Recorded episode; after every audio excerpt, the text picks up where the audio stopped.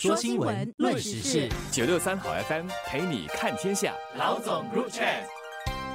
各位听众，大家好，我是新民日报的朱志伟。大家好，我是联合早报的郭丽娟。陆路交通管理局自二零二一年起，就陆续在全岛的三百十个流量比较高的巴士车站，哈，安装新的乘客信息显示屏，为乘客提供巴士抵站时间等的信息。而截至二零二三年十二月。三百十个巴士站当中哦，就有近九成，或者是两百七十个，已经安装了新显示屏，而剩余的工程。已经在陆续的进行中，预计今年九月会全部完成。而另一方面，自去年十一月起，不知道大家有没有注意到哈，其实巴士的车头上方的电子显示板哦，已陆续采用凸显巴士号码的新格式。用小市民的话来讲，就是你会看到更大的巴士车的那个号码哦。所以这样的做法其实获得了乘客，特别是年长者或者视力比较差的好评如潮哈。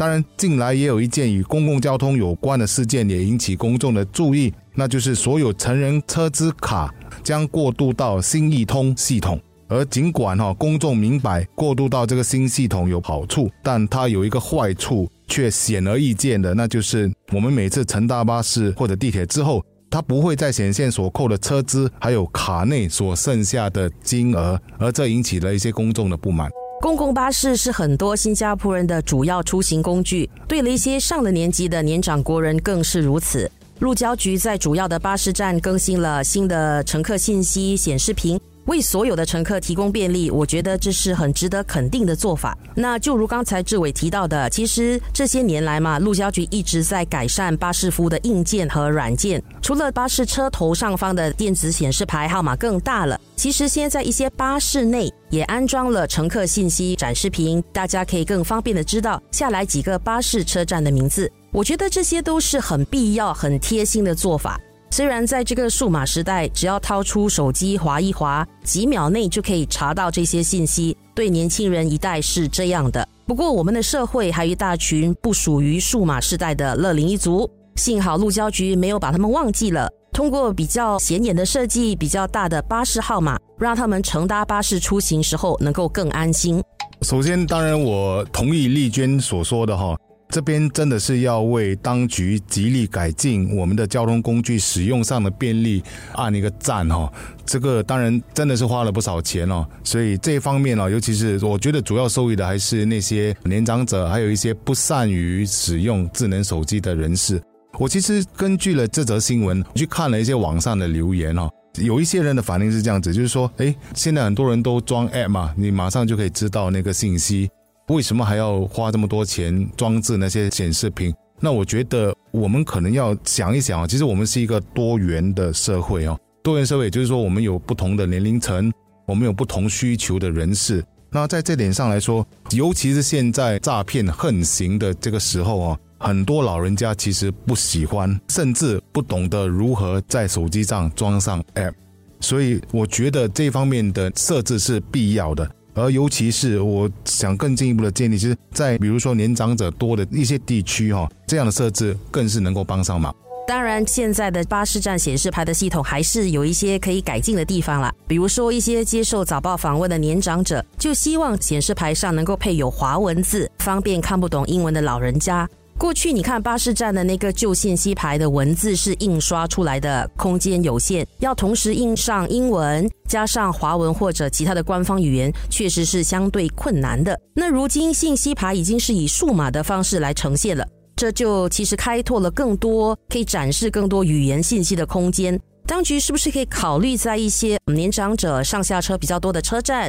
比如说牛车水一带或者成熟市镇的车站，做一些区分的处理呢？例如让这些地方的显示牌是有华文与英文的信息交替呈现的，看看视觉效果如何，是否能够更符合年长者的需求，同时也不会对其他的乘客造成不便。首先，我们的交通系统还有设备其实是世界级的，我想不会有太多人反对，因为新加坡的交通系统其实也有很多国家前来这边跟我们取经哦。我觉得哈，我们正在力求达到更好的效果。而观念上，我的看法是，我们应该是从以人为本这样的一种观念，到以人文关怀这样的形式去进行更大的改进计划。什么叫做以人文关怀呢？也就是说，刚才丽娟所提的。为一些人士的那个不便利，让他有一个便利的选择。比如说，在一些地区能够有一些中文的显示，像红山啊、牛车水啊那一带，华人居多，然后中国游客也有的情况底下，其实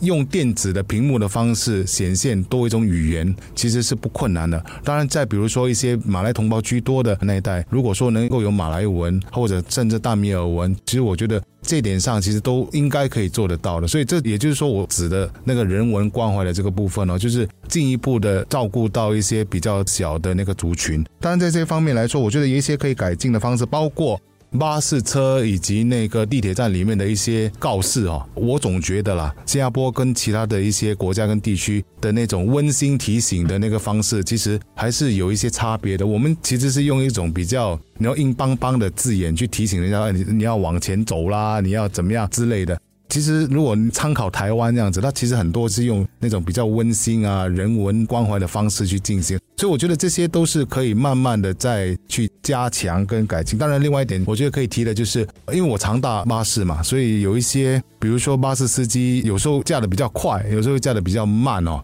所以这些时间上的这些控制，我觉得都可以在这方面呢进一步的加强。当然，我必须先说，就是我们的交通系统其实都做得很好了。现在的主要是在一些细节方面哈，让我们整个的交通哦更加的舒适。刚才志伟谈到了最近大家最多民怨的就是这个 Simply Go 新易通的这个服务。我觉得在我们提升任何系统时，关键词应该是方便嘛。但到目前为止带来的好像更多是麻烦。对很多人来说，如果能够直接查看每趟的车资收费、卡内的存值有多少，是很重要的事。但这个功能却消失了，只能在月卡器上看到毫无意义的打出 Simply Go 这样子的英文字眼。那当局的解释是。从后端的系统索取这些信息得花上几秒钟，那恐怕会拖慢整个上下车、进出地铁的过程。这样的解释，我觉得对一个普通民众来说是比较难接受的。如果是技术问题，那应该做的是继续提升相关的技术水平，而不是把不理想的结果这样硬硬的推给公众，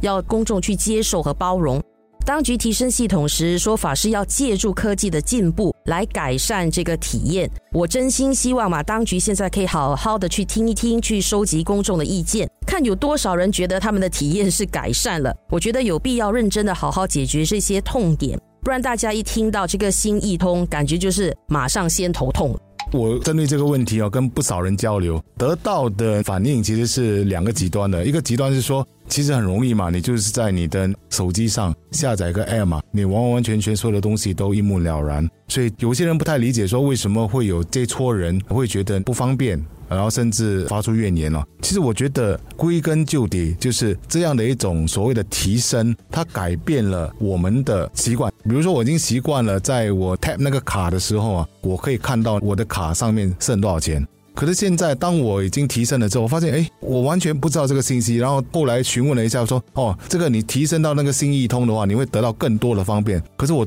第一个问题产生的就是，我最不方便的事情就是我看不到我的余额是多少。那我每次都要提心吊胆的去记得说，哎，我是不是应该开始要去存钱了？哦，当然有人会说，哎，为什么你不要在你的手机上加一个 app，所有的东西都在手机上做？那又回到了一个问题，就是。有一些人哈，在新加坡其实是不喜欢把所有的东西都集中在手机的，比如说转账啦、大车，所有的功能都集中在手机了，其实也是一种缺乏安全感。如果我的手机不见了，那怎么办？对这些人而言哦，把不同的鸡蛋放在不同的篮子，才是他们的生活习惯跟方式。所以我觉得我们没有办法去强迫这些人去改变。那一个提升的系统，如果能够有更好的服务的，为什么这个最显而易见能够出现的余额的这个就做不到呢？所以我想这个是最多人的这个疑问。